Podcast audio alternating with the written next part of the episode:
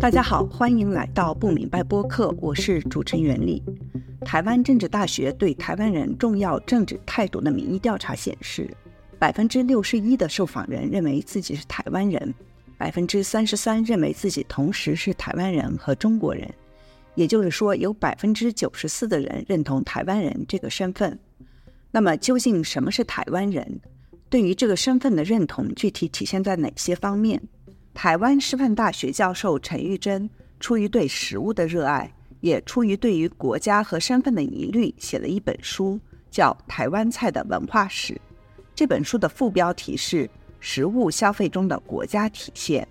有人可能会说，不要什么都扯上政治。但食物在任何一个社会都不是完全脱离政治而存在的。在墨西哥脱离西班牙殖民的过程中，吃本地的玉米卷饼和吃白面包有着不同的象征意义，甚至是不同族群划线的标志。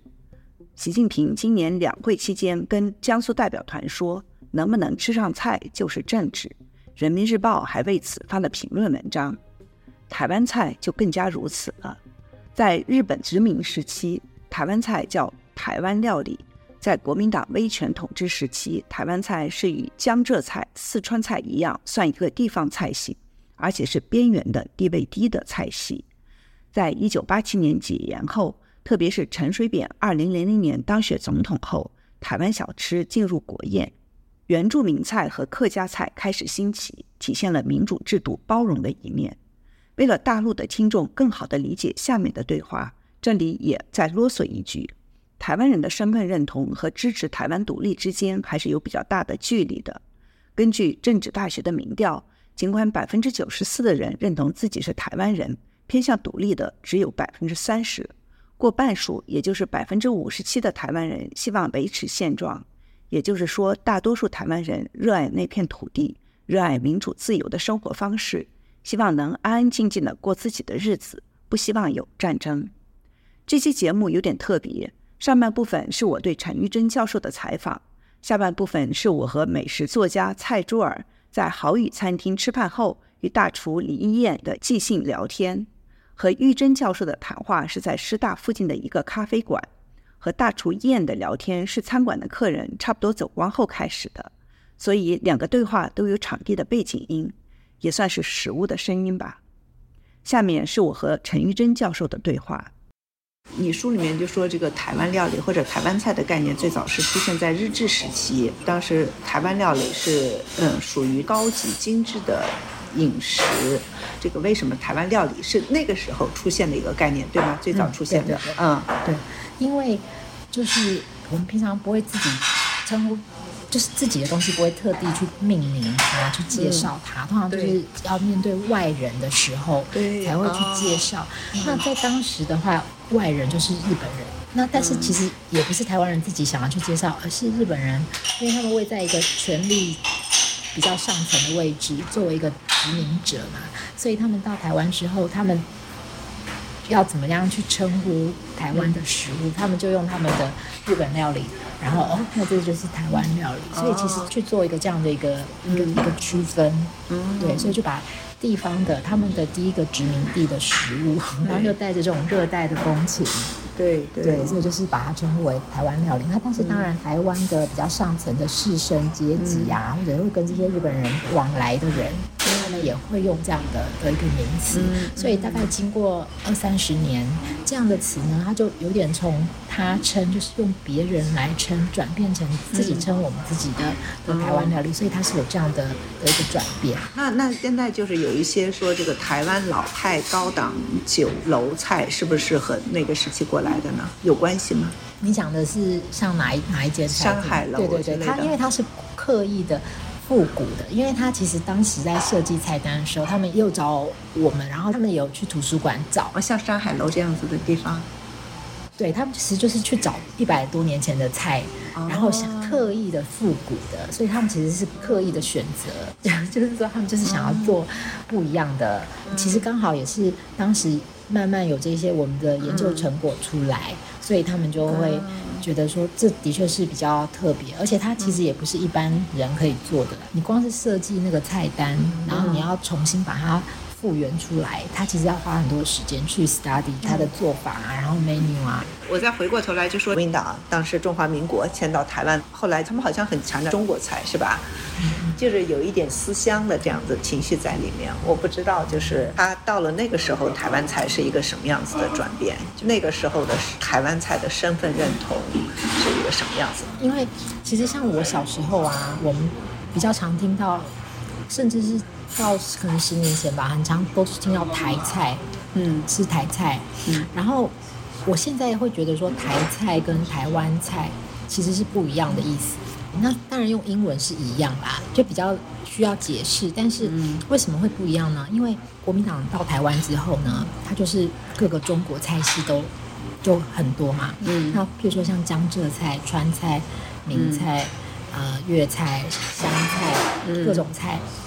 所以呢，它就变成是一个一个整个菜系的一个概念。那当然，当时台湾呢，它就是在里面的一个小老弟这样子，嗯，就这是台菜是一个小老弟，是吧？对对，然后嗯所以呢，当时可能比较高档的就是像江浙菜嗯啊，或者是广东菜。那像川菜其实也算是比较便宜，但是比较也很受欢迎。嗯这样，所以其实每个菜呢，它有它的 hierarchy。那台菜在这里面，它就是一个很低的位置。那因为其实，在当时呢，整个餐饮市场也改变了，就是主要的餐饮，尤其是比较高级餐饮的消费者，他其实就是外省人嘛，就是迁徙到台湾，嗯嗯而且很多是从上海过来。那他们其实爱吃的，其实还是会以呃江浙菜为主，还有接着就是广东菜。特别是一九七零年代之后，那也有一些是从香港厨师到台湾来，然后呢，广东菜有很多高级海鲜，所以呢，其实像这些都会使得这些菜感觉就是一个比较高级的菜。那所以，那台菜是什么？其实这些新的消费者他们也不知道，他们其实也不知道什么是台菜，然后就会觉得说这个地方过去也不太认识，那而且又被被日本统治嘛，应该就是一个民不聊生的地方。所以，那确实，呃，当时台湾餐厅过去的高级餐厅也都倒了。嗯所以它其实就是一个很比较边缘这样子的位置。那一直到一九七零年代后期、一九八零年代之后，才开始就是整个经济起来。那其实有很多台湾的企业家，然后其实也开开了一些比较高级的台菜餐厅。那所以其实才慢慢的它的位置比较提升。可是甚至其实一直到我开始做研究的时候，到二零零零年左右，其实都还是会被觉得说，哎，台菜好像就是比较地位比较低一点，这个这个影响是蛮长期的。一直到了二零零零年代，对，所以这五年吧，其实或者是十年，五到十年，其实确实变化是蛮大。忽然变台菜好像变新的流行，嗯，这其实是很很新很晚的一个改变。是过去五到十年哦，是我是觉得，因为我第一次来台湾是应该就是十年前一二年来的，那会儿完全都没有这种概念。那我们这样，我们可能会叫闽南菜，我认为可能是闽南菜才就是台菜。嗯，对，因为那时候二零零零到二零一零之间呢，嗯当时想到台菜，或者是台湾美食，就是想到夜市小吃，嗯。因为包括政府自己都是这样宣传的，嗯因为其实没有人去研究去把它写出来，就是说，哎，嗯。到底台湾有什么高级的菜嘛？因为已经过了这么几十年，其实大家是不知道，就是嗯。你就算觉得应该有很多好吃的东西，但是没有把它写出来，没有把它宣传出来，嗯。那所以其实即使是政府，他们也只宣传说哦夜市小吃啊，然后很好。那这个当然也是跟政党轮替也有关系嘛。那因为当时陈水扁他就是以一个底层的人的身份，哎，可是可以当到总统这样的一个故事，所以他在饮食上，大家就会觉得说哦那种平民的、便宜的，嗯然后小吃类的。它就是我们的一个象征，嗯对，就是会会把它做这样的一个连接。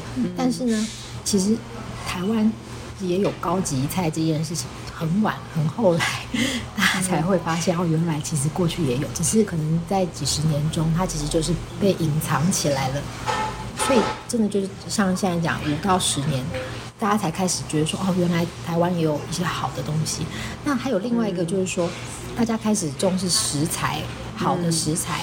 那这个就是又跟环保啊、永续啊这一类的，嗯全球极端气候啊，就是 climate change，然后就是还有食安问题，大家开始重视说我吃的东西安不安全等等，然后就会连接到说哦，那所以好的台湾菜呢，也应该是在地的食材，然后是比较好的食材，这样子，就是环境友善的食材。在地食材，嗯，那是和台湾政治真的是联系非常紧密，是吧？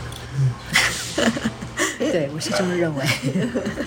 但是陈水扁当总统的时候，零零年，为什么过了差不多十年、十五年以后才，好像是台菜的这个概念才？因为他其实还是会需要很多的慢慢改变嘛，他他其实也不太会一夕之间就忽然大家都有了新的想法。因为像像他，我觉得他还是有一个政策影响蛮大的，就是那个国宴下乡政策。因为我们一般讲到国宴。就是会觉得说是很高级的啊，然后是这个这个圆山大饭店，然后很很昂贵的食材啊等等。那当时其实主要是在他第一任期啦，第二任期就比较没有。他第一任期就是说，哎，我们办国宴为什么一定要在台北办？我们要到彰化啊，去嘉义啊，去台南、高雄办。所以在当时他就做了这样一个巡回，就是只要有国宴，他就选一个地方县市县市来办。那主要是地方的餐厅业者或者是地方的食材供应业者，他们其实就会开始。想办法呈现，哎，能代表我们这个县市的高级食材是什么？那我们可以怎么样把它比较呈现为比较高级的菜色？啊，对，所以它其实是有经过这样慢慢一个动员的过程，然后让大家餐饮业界也也要想要去提升，就是他们也要说，哎，提高我们的价钱，然后提高我们的精致度，所以这些其实都是需要时间嘛。那其实所以大概到二零一零，然后另外也伴随着。有有一些文化论者，他们其实也会开始写这一些，或者是做食材的讨论啊，慢慢形成这样的风气。嗯，以前的，就是你书里面也有写的嘛，就说上世纪七八十年代外省人关于家乡味的饮食书写，是吧？是陆耀东吗？对吧？嗯，对。那台湾。街头的这个，我不知道，就是后来的这种的文化的书写，就是你刚才提到的这些文化论者开始写这个台菜的这些，就是你你能稍微说一下，这个是不是其实对台湾人的观念的转变也是有影响的，对吧？从一个家乡味的，嗯嗯，苏州菜什么这种的，然后到，嗯，对，像这个的话 也是很晚，就是这就有点像饮食。文学或者是文化的书写，其实大部分在二零零几之前吧，大部分都还是写就是他们的家乡味啊，或者是比较中国什么的哪边的食物等等。但是呢，之后有一些转变，它其实也是跟像布洛格，就是像这种哦，电子，对对对对，就是开始有一些。互联网上的这种，嗯，对他们就是自己自己写，因为他们本来过去就是你要出版书，你就是要出版社啊，然后就比较困难，然后他又有一个门槛在那边，所以要特定的 food blogger，对，美国人是特别难理解，他们很多，嗯，对，很多很多，对，然后然后就会开始有一些人就是写，呃，其实有不同的方向，他有的是从历史，就是从乡土，然后写的很很很亲切，写的很。就是就是不会写很难的那一种，因为他不是什么学者，他他就是自己的观察，然后自己找到一些资料，然后来来写。那有的呢，他就是写跟旅游相关，就说，哎，我们到这个地方要吃什么好吃的啊？嗯嗯。所以就变成说，大家开始关注周围有什么什么样的食物。那所以像那一些，就是有有一些人，他们就开始出版，像什么岛屿的呃。餐桌啊，好，或者是像美食记者写像台味啊，好等等，所以就是陆陆续续有这样的书出版。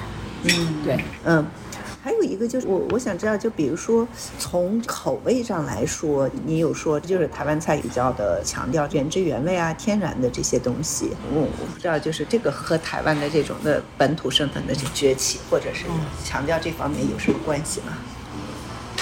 我觉得会开始讲。台菜是原味，这个好像是从青州小菜开始。什么小菜？青州小菜就是曾经有像兴业啊，现在很老牌的兴业餐厅，那它其实就很强调说他们的特色台菜是原味这样子。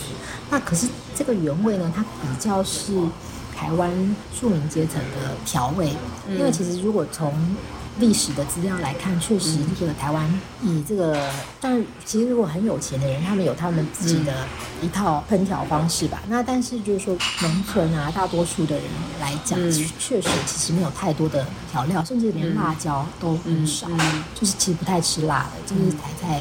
不太辣，对，那所以就是很简单的酱油、盐，嗯啊，然后醋啊，就就这样。所以其实一开始他重视原味不是故意的，而是说他本来就就是他的烹调方式是比较简单。那但是后来呢，慢慢转变，就是说讲到原味，变得是比较正面的，会觉得说。因为这个就跟健康这些论述有点结合，就是我们不要过度加工啊，然后啊食材的的原味嗯等等。对，其实我觉得讲原味意涵也有也有经过一些转变。就是那那大家一起一般说台菜，一般会想起来是什么样子的菜呢？卤肉饭这样子的？我觉得很多人还是会想到，因为我也会在学校。嗯，课堂问同学他说：“你们觉得代表性的台菜是什么？”嗯，然后很多人的确是会讲什么卤肉饭、牛肉面，但是我觉得他们如果是年轻一代，他们很被那个媒体论述引导，他们其实自己不太知道什么是台菜，他们是看媒体报什么他们就说什么，所以我其实就觉得问他们也不太准，因为他们都只是讲现在主流的意见。那对，但是其实如果一般。如果去看台菜餐厅的菜单，可能就会比较知道，就说现在台菜餐厅，如果是他标榜说它是台菜的话，大部分还是早期庶民在吃的，像什么菜包能啊、菜脯蛋，然后还有硬石科、硬喜鹅啊，嗯，然后还有像白斩鸡呀之类的，对，那当然也有客家菜，他们是有另外一个系统。其实它会是比较三十年前吧，很普遍，台湾可能餐厅或家庭里面都很容易吃到的菜，就是现在大家一般想要台菜，应该会想到这样子。嗯，那我要问一个可能政治不是很正确的，就是那就比如说台湾人还区分什么江浙菜、川菜，但是这些应该开始都是混到一起的吧？我我不知道，就是你们还分这些东西吗？会啊，哦，但是呢，因为那个其实还是看餐厅他自己的认定吧。他餐厅就是说我是卖湘菜的，就是卖湖南菜，那当然消费者也是会说，哎，我们去吃那个湖南菜，或者是其实江浙菜还是有很多家，他就是还还蛮有名的。对，他就是譬如说上海菜，对，或者是他就是他就直接说他卖的就是这个菜。那当然消费者也是，哎，我们今天去吃江浙菜吧。这个没有任何政治不正确，是吧？不是说要要要 要把什么都变成台湾的，没有没有没有，不会不会，因为大家讲到吃，其实说实在，很多人会觉得好吃就好，就是不用分那么那个。但是你如果真的，嗯，从口味来看的话，台湾的江浙菜菜，因为现在后来有一些是能从大陆来开的嘛，那可能口味会比较接近当地。但是其实也有很多已经很 localized 的，它虽然是标榜叫什么川菜或。就说像川菜好了，我觉得台湾的川菜一定跟四川川菜不一样。对的，不辣的，我吃过。对啊，可是台湾人喜欢吃川菜餐厅啊。嗯，对，就是他，他就是标榜说他们是卖川菜。这个我觉得就特别有意思，因为现在都觉得，就尤其是对年轻一代来说，从台湾的身份认同，我们是不是一个国家？是不是还是中华民国嘛？还是台湾人？就是有很多这样的讨论，对不对？那我就觉得，其实很多人都认为自己就是台湾人，但是你到了台湾，然后我就看到到处的地名。都是大陆的地名，对不对？我我住的那个在吉林路上，嗯，然后我是宁夏人，是宁夏夜市是你们最有名的夜市之一，我都觉得好奇怪，我宁夏那么一个没有名的，在中国都是没有名的地方，然后就到处都是这些东西，然后你们到时候去吃饭也说哦，我们去吃上海菜，去吃川菜。那但是同时又是说啊，我们是台湾人，嗯。嗯，但就是完全不是中国人，就是这个中间我觉得是特别有意思的一个现象，对我来说，可能对啊，如果你讲这个地名的话，确实是已经习惯了吧，就是大家只是把它当做地名而已，并没有直接联想到某个都市，就是除非特别拿出来讨论，不然就觉得哦，那只是就是一个台北的某个地名或高雄的某 某个地名。对，那如果说吃什么菜？嗯，也是吧，就是在吃，我觉得我自己是会把它视为，就是在文化有很多个面向嘛。那有一些是可能比较核心或者不能挑战的，一定要有清楚的话，hard boundary 这样子。那但是我觉得，嗯，吃这件事情真的大家会觉得没有关系，就是除非被挑战、被批评，才会跳出来捍卫自己的饮食文化。不然如果说只是日常去吃什么好吃的，也是啊。不会把它跟那个政治意识做连接。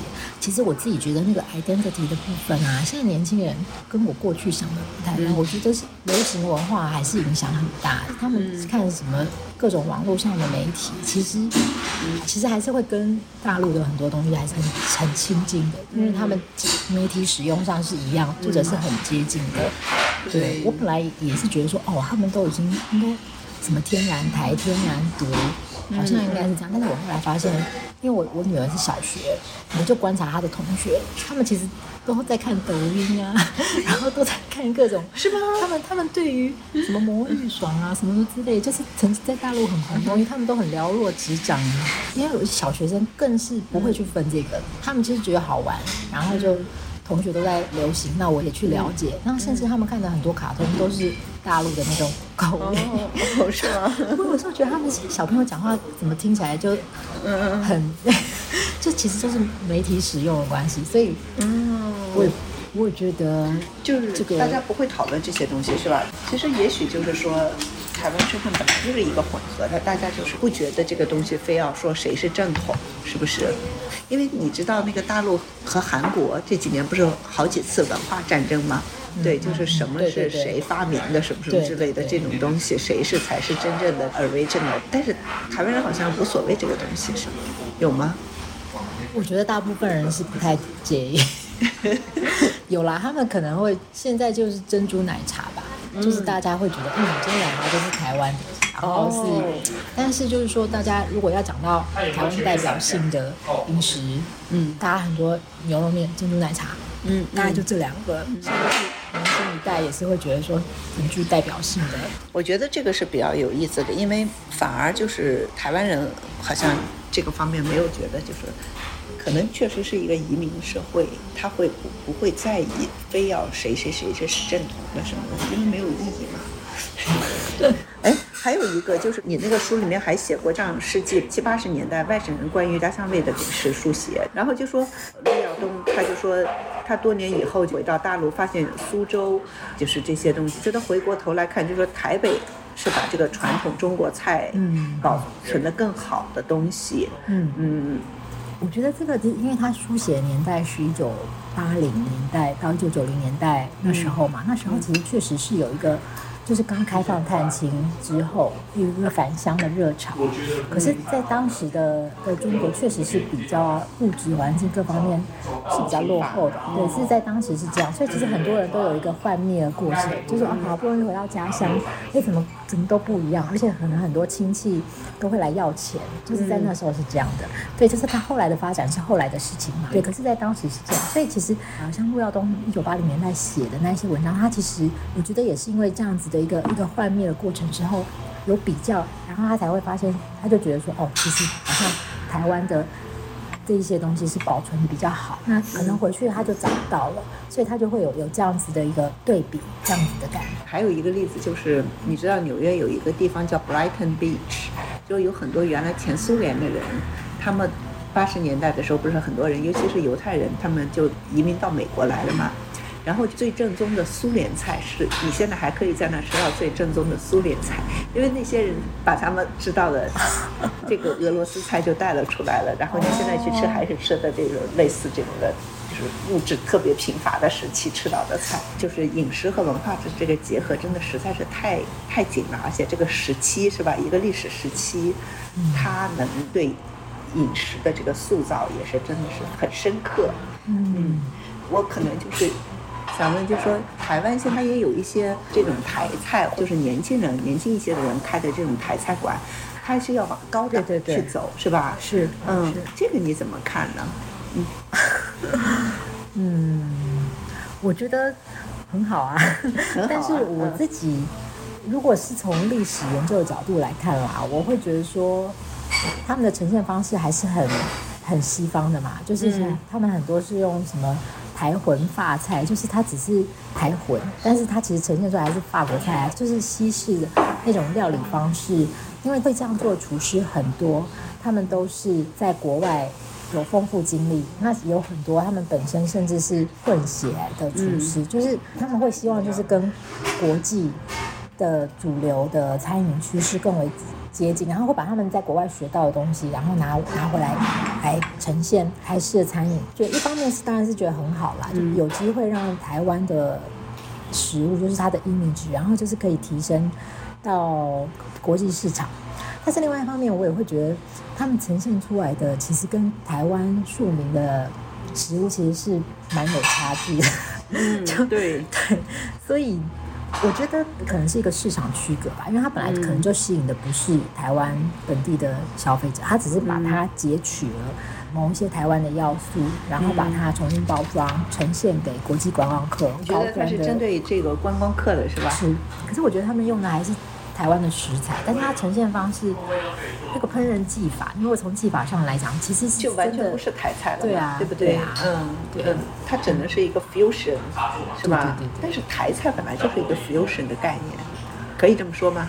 嗯，但是它还是会有它，它还是有基本的技法，比如说炒啊，然后它也是会讲那个镬气呀之类的，就是它还是什么气？镬呃镬气。锅气，我们叫锅气是吧？啊，就是那个锅要特别有。对呀，而且而且出是滋养出来的。台湾人实际上就是我听你说下来，我觉得台菜就是让人觉得很亲切的一种菜，是不是？嗯，就是家常菜吧。对，我觉得它应该是，嗯，当然，真的如同我讲，其实台菜呢，它是不同历史时期、不同族群、不同社会阶层的人，他们所吃的不同的。饮食方式，所以这其中也包括比较高阶层的家庭，那他们其实也是蛮讲究，也有很精致的呃的菜色出来。所以他只是说，因为以人数来讲，比较多数的老百姓啊、庶民啊，他的确是比较简单的。但是我自己觉得，台湾现在有一个问题，就是说煮饭的人越来越少。就是你说它是家常菜，对它应该是家常菜是其中很重要的要素。但是当很多人都不煮菜了呢，那就会变成说台菜的定义就会被那一些台菜的厨师啊、开台菜餐厅的老板，他们就得到比较大的定义权嘛。那因为一般人就只会说，哎，我要去吃这一家餐厅，去吃那一家餐厅。如果这样的话，就就蛮可惜的。这是我我觉得应该算是危机啦，就是他现在面临的危机。在这边，但是比如说台湾人在家里面会做川菜，会做江浙菜，就是你们在家做的菜又叫什么菜呢？我觉得自己的常吃的东西不会特别去定义它啦，嗯，就是会说，哎，我只顶多是讲菜名，嗯，对。那但是我的确也有学生啊，可能他的祖父是四川人，那他们家到现在都会有几道什么花椒鸡呀，什么之类的，就是会有麻婆豆腐之类的，几道他们。对，就是长辈留下来传传家的那种菜，对他们就是比较是节庆，或者是呃比较多人聚餐的时候，就会觉得说，哎，应该要准备一些。有一点根的这样子的感觉，就是就是台湾的意识是这么强的情况下，但是他们对于家庭的这些东西，他们也不排斥的，是吧？什么意思？就比如说他家里面还有传下来的这种四川菜的做法呀，上海菜的做法呀，这些东西他们无所谓的是吧？对啊，对。嗯，我觉得家还是比较前面的吧。家里的各种联系，父母给的这些从小的东西，其实还是很重要。谢谢玉珍教授。接下来是我和美食作家蔡珠儿在好宇餐厅吃饭后和主厨李一燕的即兴聊天。好宇就是好的岛屿的意思。米其林指南关于好宇的介绍说，主厨来自云林，对台湾的感情溢于言表。希望透过美食诉说属于这片土地的故事。对话里关于原住民的概念，这里补充一点：陈玉珍教授在书中写道，许多台湾民族主义者强调，原住民的存在就证明了台湾有独特的文化与历史源头，中华文化仅是其中一部分，而非全部。换言之，尽管原住民的人口比例仅占台湾人口的约百分之二，却是台湾国族论述中的关键。小我小时候住过乡下，住过云林，你就是云林人，我云林人让你住过云林。我我我后来长大就搬到台北来，所以我有读书的时候，读书的时候就回到台北读。书是桃园。对，然后那一段时间住在云林的时候，我常常会跟我奶奶去巡残醉，就是去看水稻田。哦，你真的巡残对对对，就是他会骑着脚踏车，然后载我一个人这样四处晃，然后那个渠道旁边会长一个东西叫茴香，其实就是石螺。我奶奶啊，真的吗？真的，会长在那里的啊。我我对那个味道非常的熟悉，因为我后来的第一份工作是意式披萨店，嗯，我们很常会拿 deal 去配对鲑鱼。对。我对这个味道很熟悉，然后我就一直一直想一想，后来之后想起来，因为那个就是阿妈会摘来煎蛋或者是煮汤。对嗯然后我那时候自己脑袋就萌生一个概念，就是哎跟，石螺有关系。没错，就是那个是我对我的我对于这这件事情的启我都不知道，你都没跟我讲。然后那时候我就觉得奇怪，那明明这个东西就是长在稻田旁边，根本没人要的东西，嗯那为什么我们还要去拿进口的干燥的香料来做这件事情？嗯就是明明我们就有这样的东西，对。那我我那时候的想法真的很单纯，就是明明就有新鲜的，为什么我们要用干燥？你就要用新鲜的来做。因为新鲜的风味会跟干燥的风味不一样。完全不一样，对。所以那时候才开始慢慢去认识，比如说，呃，那个 rosemary 是什么，thyme 是什么，oregano 是什么东西，然后慢慢那一段时间刚好也是台湾开始慢慢在种植这些，以前我们都是进口的食材，对。就差不多十年前，十十大概十三十四年前，对我那我我大概是零九年的时候进到餐饮业工作，嗯，所以这在那过程中就开始摸索，我们会用节瓜啊，节瓜上也是很后期的才有。其实它是最早期种植的。节瓜真的吗？真的，台湾最早期在种这个东西，台中南投那边有一个农场叫燕庭，嗯，他们就种了很多我们在看的那些进口的蔬菜。台湾其实好厉害，什么都能种。对没错所以我是那时候九个都能种。对，我从那时候，而且很有很厉害是，artichoke 都能种。是，对对，所以它种在很高的高山上，对辐射高山。对，然后比如说天气热的时候，他们就移到山上种，它需要温度低的天气，它就移到山上去种。对，那台湾有很多高山嘛。，然后开始慢慢也衍生到很多，比如我们现在用很多苗菜啊、食用花啊对对对等等之类，就是开始有越来越多人在做这样的事情，然后我们也才可以拿到这些食材。嗯，那大概是餐饮的前七八年，我大概对于本地食材的认知，可是后来就会开始越钻越深了。就这个东西其实不是本来台湾就有的食材，我们去用它也是学国外的人怎么用。对，那台湾人到底用什么东西？台湾人到底吃什么东西？用什么东西？所以我才慢慢去看，就从文化面切入，去看看这些食用的方式、方法，或是不同的民族，比如说客家人吃什么东西，原住民族不同民族吃什么东西，那闽南人吃什么东西，然后那些搬来台湾的，就是四九年过后移民来台湾的外省人，他们吃什么东西？所以我那时候就开始在思考这些问题，然后在想什么叫做在地化，什么叫做台湾菜、菜台湾味道。那刚好大概就是那时候 Chef Andrew 进来。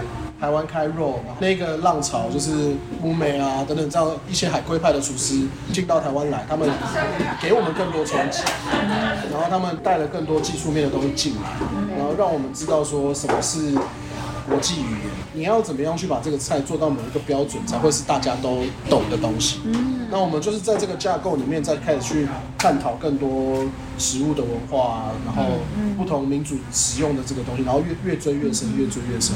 所以我觉得我我我其实跟着很多老师去上过很多原住民的课，真的啊？对，就是比如说为什聊么要原住民呢？呃，其实应该说，这个虽然是刻板印象，但的确，如果我们要用到台湾山林里面的食材，最先使用的就是原住民族。为什么要用野山羊呢？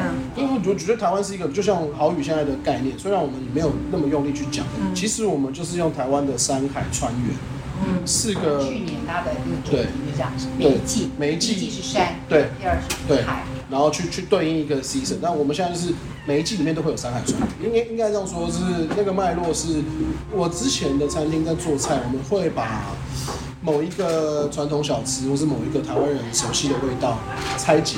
然后加入西式的元素，再重新组合起来。可是当我们在走这条路的时候，你会发现它好像不能完全代表台湾，因为你去追根溯源，比如说佛跳墙这件事，其实是闽南菜。对啊，所以我觉得我们要去讲它是台湾本地这件事情，会最后会自打嘴巴。所以我就不再去用菜式这件事情去说台湾，而是用这个土地长出来的东西，我去使用它来说台湾。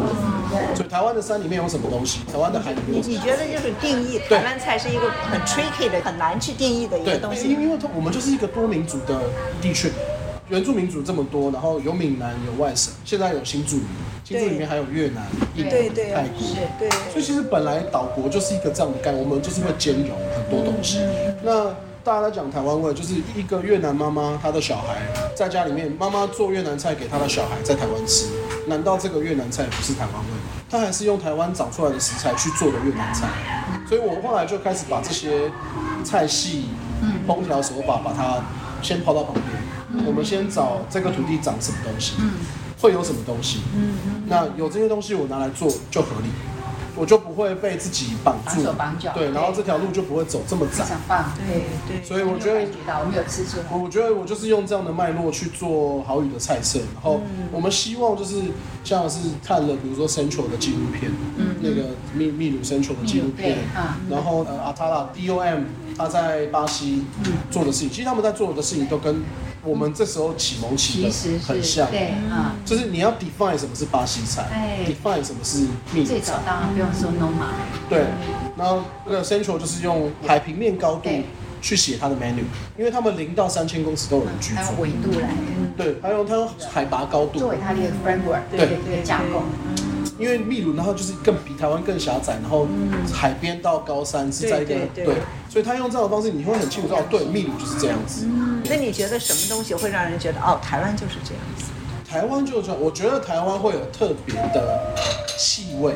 嗯，我喜欢用台湾菜诠释，就是那个 can 旁，我们在讲那个香料，对对对。红葱酥、油对，葱酥。我刚，才跟他讲了芹菜猪，对，他就觉得很那个原理觉得非常的有趣，干香菇干虾米，然后红标米酒呛下去的味道，就是这这个就麻是油也是，对，没错。其实。还蛮多的，我觉得这个东西是很非常的那个明显的，那个 flavor，那个那个香气，三杯也是，没错没错。刚才讲到复合的那个，所以我我我觉得就是用这样的方式，那个蒜香啊，然后各种不同经过热气之后产生出来的香气，我觉得那个是台湾人一吃就会知道，这个是台湾。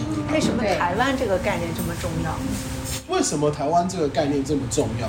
我觉得呃台湾的，因为我们一直是被殖民，不同的民族殖民、政权殖民，所以我们的发展没有很长。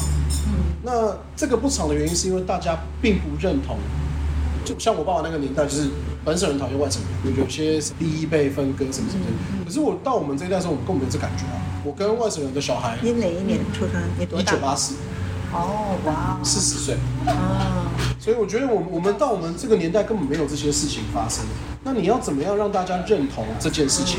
我不能用族群这件事情来讲认同，嗯，因为会有很多不一样的东西。可是我们都生活在这个土地上，所以去从土地去讲认同这件事情，对我来讲更重要。而且我们现在在国际之间，你要 define 台湾是一个国家，又会有很多有的没有的事情。我觉得去说这个东西都太复杂，先从土地讲最快。你会认同这个土地，大家自然而然会产生一些共识，有共识才有后面的事情发生，不然的话都是对我来说这都是政治，都是多的事情，因为因为最后就是人在这个土地上生活。